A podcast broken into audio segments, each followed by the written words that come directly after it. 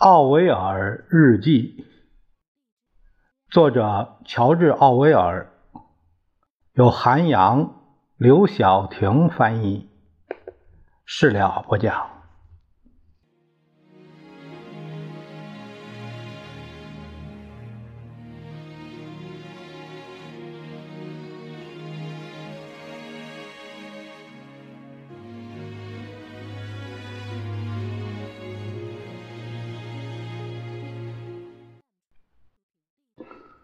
我们继续下面的日记的内容。这篇是一九三九年二月十八日。阿塔拉斯山距马拉喀什约九十五公里远。我在海拔一千六百五十米的泰德特待了一周。从那时起，我已经病了快三周了，在床上都躺十天。我在另一篇日记，就是一月二十七日的日记中记下了泰德特的重要的方面。这里的鸟类有呃渡鸦，我很怀疑他所谓的乌鸦就是渡鸦。还有山安啊，山安就很是不是是安是安全的安啊？山安很常见。大型猎食性的猛禽可能是老鹰。我我只是在远处看过圆鸽、啊牧歌、蓝冠山雀，还有其他山下差不多的鸟类，但没见到鹳和朱鹭，也没看到过兽类。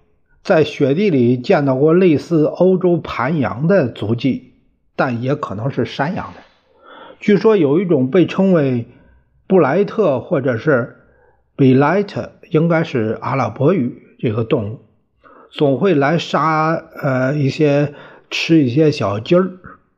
旅店里驯养的孔雀还挺好，家养动物和山下都差不多，只是绵羊品种不一样。这里的绵羊的毛像丝绸般的柔顺，当地人也会使用骆驼，但不会让骆驼离开主路。驴似乎能爬上所有的山坡。树木种类有橡树啊，比较矮小，很小的矮栗，还有野金雀花，类似石楠的植物，黑莓、野水仙，或是某种野郁金香，现在还没开花。白蜡树、小冷杉。山顶几种啊景天属啊和这个虎耳草属的植物，还有几株已经开花的雏菊，核桃树很多，但不是野生的。当地人还种杏树，看上去长势不错。无花果在约五千英尺的地方也会生长，但长得不太好。当地的春季作物是大麦。六月收割之后呢，人们还会种植玉米。呃，绿草长得不错，可以和英格兰的草地媲美，但只有溪水边的草地啊是也是这样的，显然是经过人工培养的。草地中有一种叫醋浆草，是用来拌沙拉的。两天前下过雨后。河水再度暴涨，前几天的河水很清澈，能看到差不多四英寸长的小鱼，像是肥鱼，在水底游来游去的。等水位落下以后，我就试着抓几条。野草长势繁盛，田野一片绿色。我们的旱金莲开了一两朵花，香豌豆之类的。长得也相当不错，但我之前没怎么打理过花园。这几天生病了，也没数鸡蛋。我们不在的那一周，母鸡一共下了十九枚蛋，目前只有一只母鸡还在继续下蛋。大概连续十天，奶油都有股大蒜味儿。有几天实在是吃不下去了，显然奶牛是吃了某种野生的大蒜。威廉姆斯，威廉姆斯，呃，这个可能是在法国海海外军团中服役的美国人。一九三九年三月十二日的日记里也有描述啊。那个威廉姆斯说，一九四二年的时候，他在摩洛哥亲眼看到最后一只狮子被猎杀。据说在阿塔拉斯山南面，豹子和瞪羚依然很常见。这个。这有意思，这个可能时间说的不对，因为，因为他说这个，呃，这个日记是一九三九年的，他说一九四二年的怎么超前火了呢？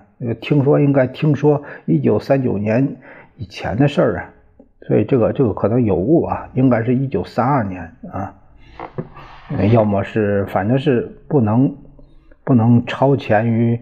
呃，一九三九年，附近咖啡店的桂竹香，很好的品种，桂竹香开花了。石榴树刚刚吐露出红色的嫩芽，野草长势茂盛，随处可见。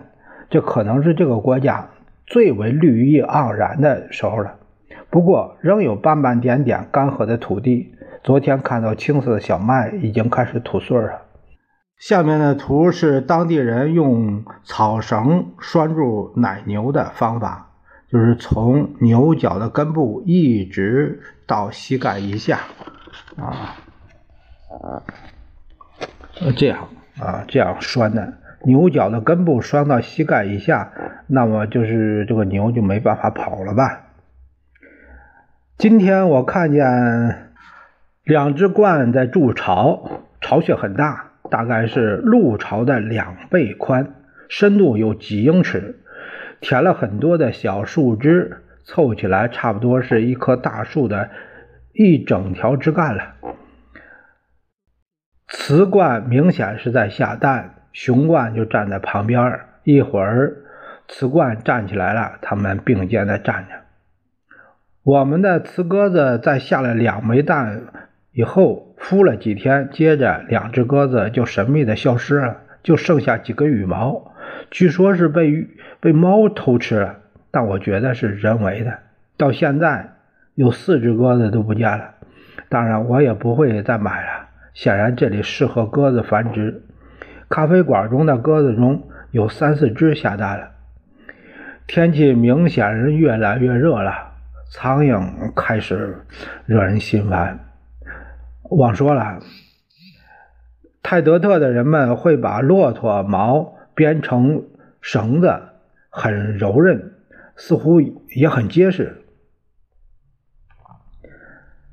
一九三九年二月二十二日，昨天早上雾很浓，总体上说天气明显的热了。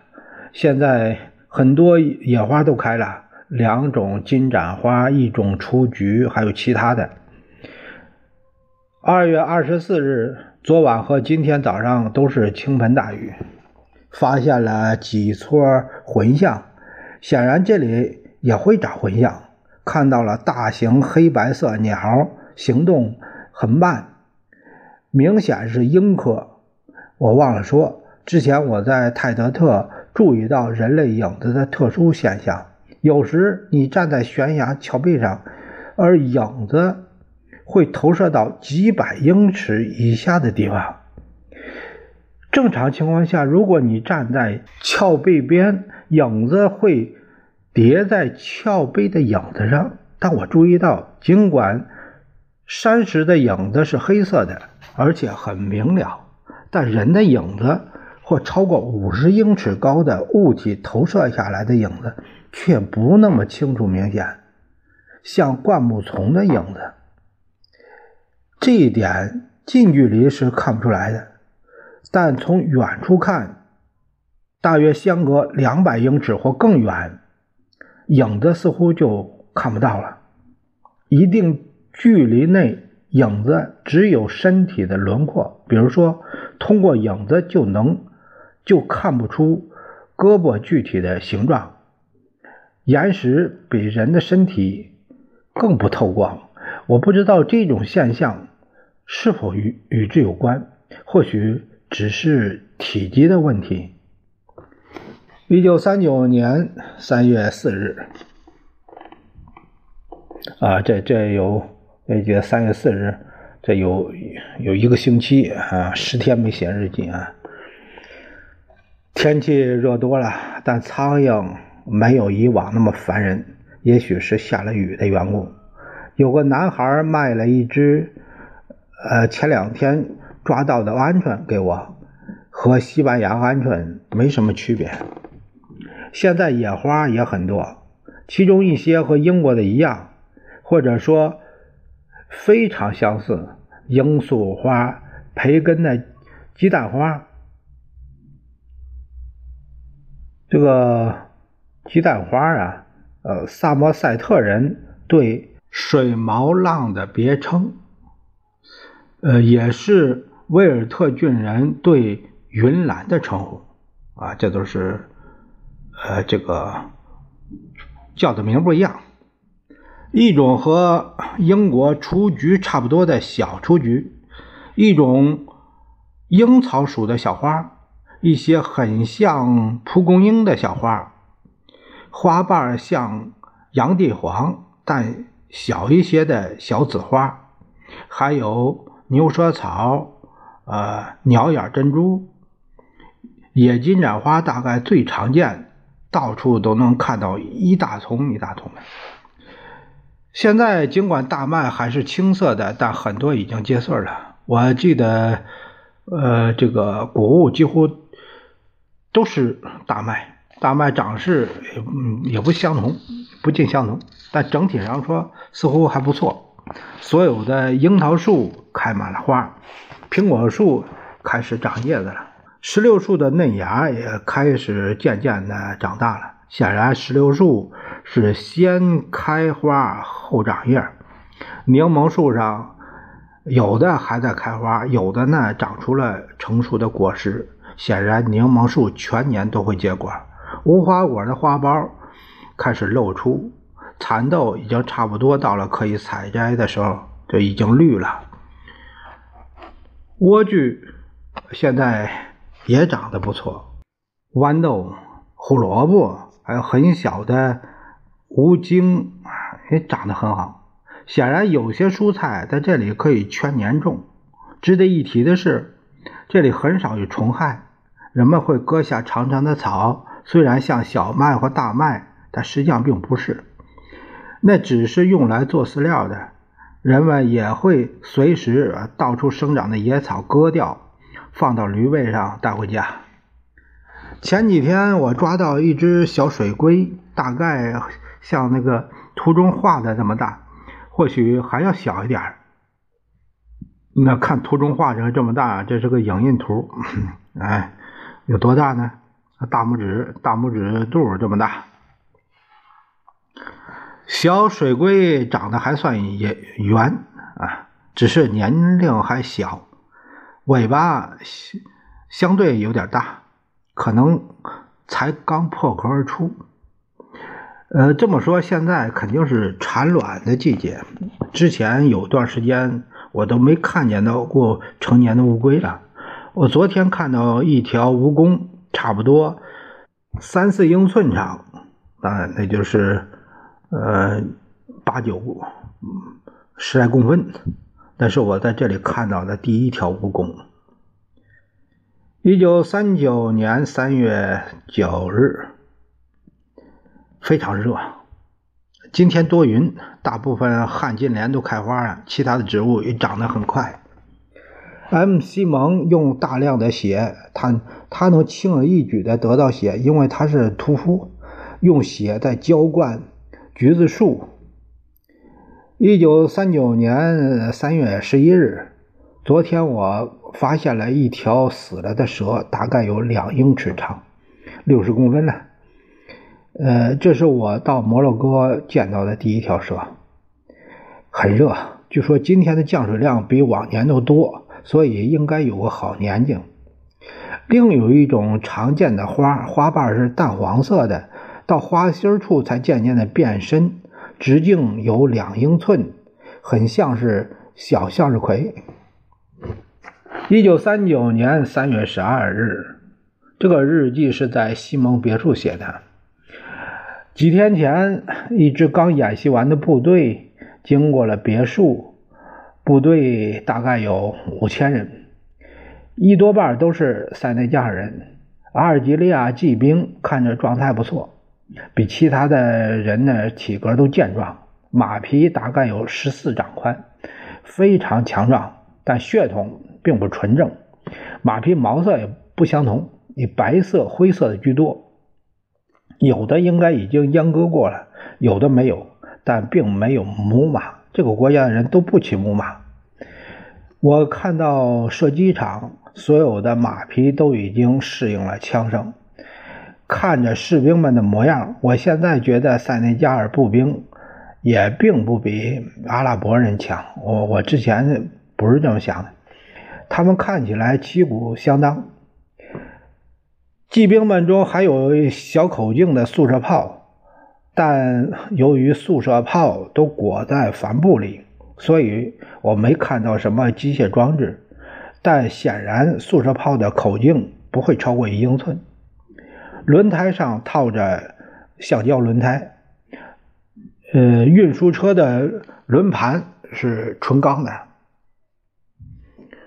由三头骡子拉的。此外，我还看到了重型炮、山炮，这些大炮的直径有三英寸，大概是七十五毫米。但尽管如此，还是和七十五毫米的速射炮不同，因为速射炮是野战炮，整架大炮的运输显然得要六到八匹骡子，光是后膛就得用一头骡子。除了山区这样的纵队可以毫不费力地在这个国家的任何地方调动，参加演习的军人们都穿着厚重的卡其布外套，但负重似乎没有往常多。大部分士兵的负重在四十到五十磅之间。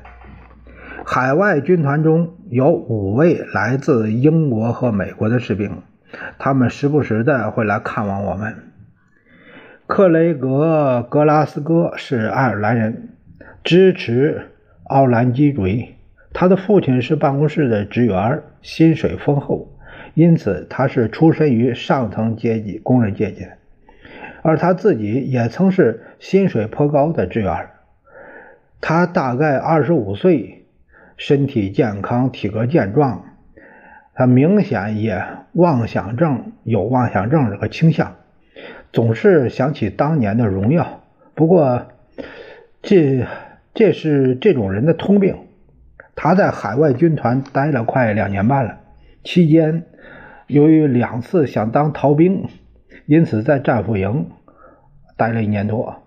他只会说一点法语，有点反苏。提到马克思，呃，顿时还带一点敌意。他不怎么喜欢法国人。如果战争打响，也会尽量避免上战场。威廉姆斯是美国人，黑头发，可能有点黑人血统，健康状况、体格都不大好。他差不多快服完十五年的兵役了，之后就能领到一小笔津贴，大概是每个月五百法郎了。可能会留在摩洛哥。他现在是军官食堂的勤务兵。他虽然没受过多少教育。但性格不错，明显是个有头脑的人。罗兰德大概是三十岁或者三五岁，是自我感觉良好的那一类，口音有点像欧亚混血，一逮着机会就喝酒。他在海外军团待了差不多五年，差不多都五年了，正想着退役。他先服役了五年，之后如果愿意，可以继续服役。他显然没遇到什么麻烦，脾气很好，也算有头脑，不怎么聪明。史密斯是美国人，大概四十左右，军乐团、军乐队的，爱喝酒，已经服役好多年了，不怎么聪明，但特别善良。另一个年轻的苏格兰人，我只见过一次，很明显，除了这几个人，军团这是第四军团。第四军团啊，来自英国和美国的军人也就只有这两三个人。显然，英国人不太适应这里，忍受不了这里的艰苦条件，而且也学不好法语。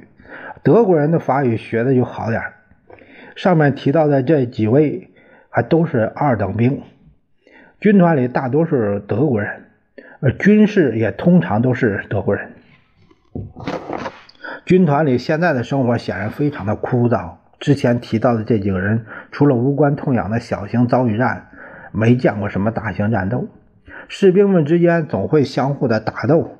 之前决斗很流行，但后来禁止了。士兵们服役一年左右，每天的军饷仍旧只有两法郎。两法郎啊，三便士。除非成了军士。否则一直都这么多。中士每个月有一千两百法郎，但得自己出钱吃饭，还买衣服。制服并不怎么合身，但士兵们从来不缺衣服穿。他们必须得自己洗衣服。每位士兵每天能有半升酒，烟草不是免费的。新兵们前六个月一般都不能吸烟。加泰罗尼亚沦陷以后，小摩洛哥人，呃，这个小摩洛哥人，这个是这个报纸啊，立刻成了亲法派。每次将法国报纸和我们收到的英国报纸比较时，就会明显发现，法国、英国媒体的新闻来源差的很大，这个来源差别很大。因此，两者中一个应该一直在撒谎。但更有可能的是，两个都在撒谎。比如说，当地的媒体没有提到加泰罗尼亚躲避机关枪的难民们，但是英国媒体就提到了这一点。根据军团士兵们传来的谣言判断，战争仍然有可能发生。有一次传言还说当晚就要派兵。前几天补给站收到了一大批机关枪。还有其他的轻型武器，似乎是为了招募新兵。只有法国战舰到了卡萨布兰卡海岸，总会有水兵被送到马拉喀什和士兵们一起狂欢，无论他是不是自愿的。一些大麦已经结穗了，长势非常好。按当地的标准看，今年的降水似乎很充足，因此谷物的收成应该不错。一九三九年三月十六日，昨天不太热，阴天，尘土漫天。今天也也一样，可能快下雨了。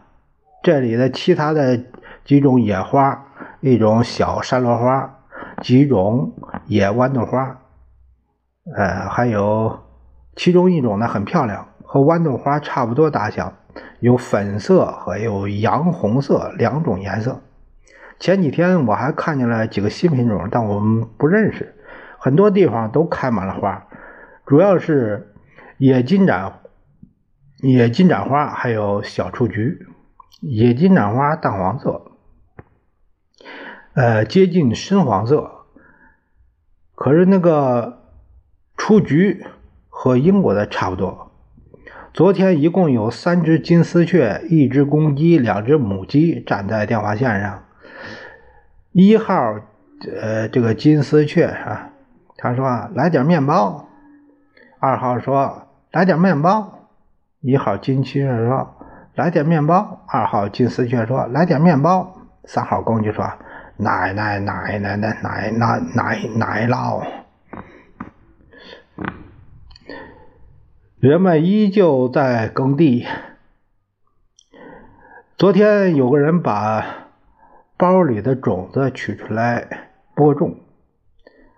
当成群的家鸽飞过来想偷吃种子的时候，农民们都会把他们赶走。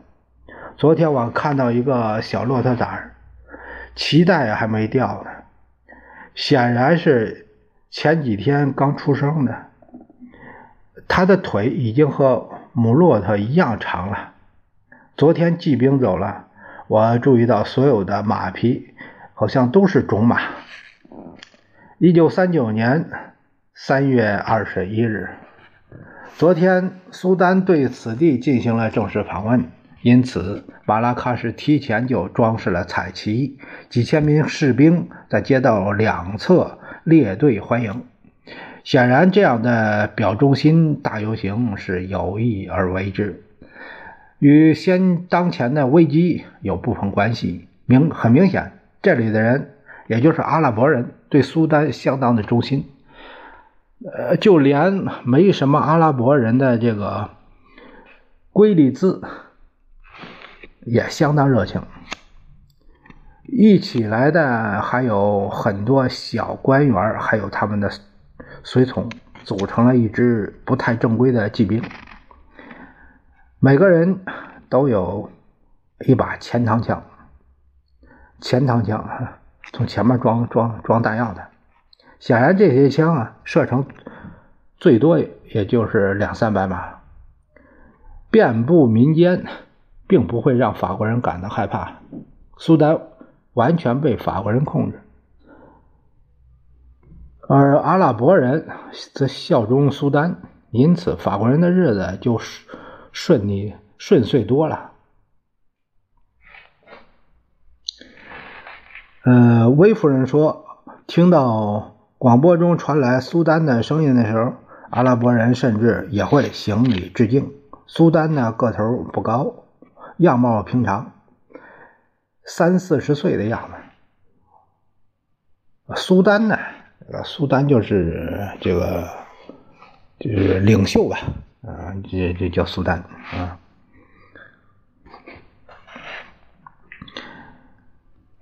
塞内加尔的士兵们集合在一起的时候，看着还不错。我之前见过海外军团的独立分队，和我之前印象不同的是，士兵们的这个体格健壮，军容整洁。这一次，人们更关注战争危机。法国人不由自主的会提到这件事，而他们上一次都没有这样。就连阿拉伯人也在谈论这件事比如说，我们的仆人麦赫贾布·穆罕默德就告诉我们要开战了，而且和上次一样，意思是敌人还是德国。布赫贾布显然曾在欧洲参加过大战，他不认识字。但有点地理知识，比如他知道要过海才能到欧洲。艾琳说：“阿拉伯的孩子们没玩具，似乎的确如此。在阿拉伯人聚集聚集区，呃，没有任何玩具出售，没有娃娃，没风筝，没有陀螺，什么都没有。呃，阿拉伯孩子们手里呢，为数不多的玩具，有时候就是一个皮球，还是欧洲人生产的。无论如何，他们。”也没时间玩耍，大多数孩子们从六岁开始就得做工，仿佛绝大多数孩子从刚学刚学会走路的时候就知道是钱的价值。海外军团的士兵们如果没有特许是不能进药店的，这个因为因为这个药店有毒品或者是毒药方面的考虑。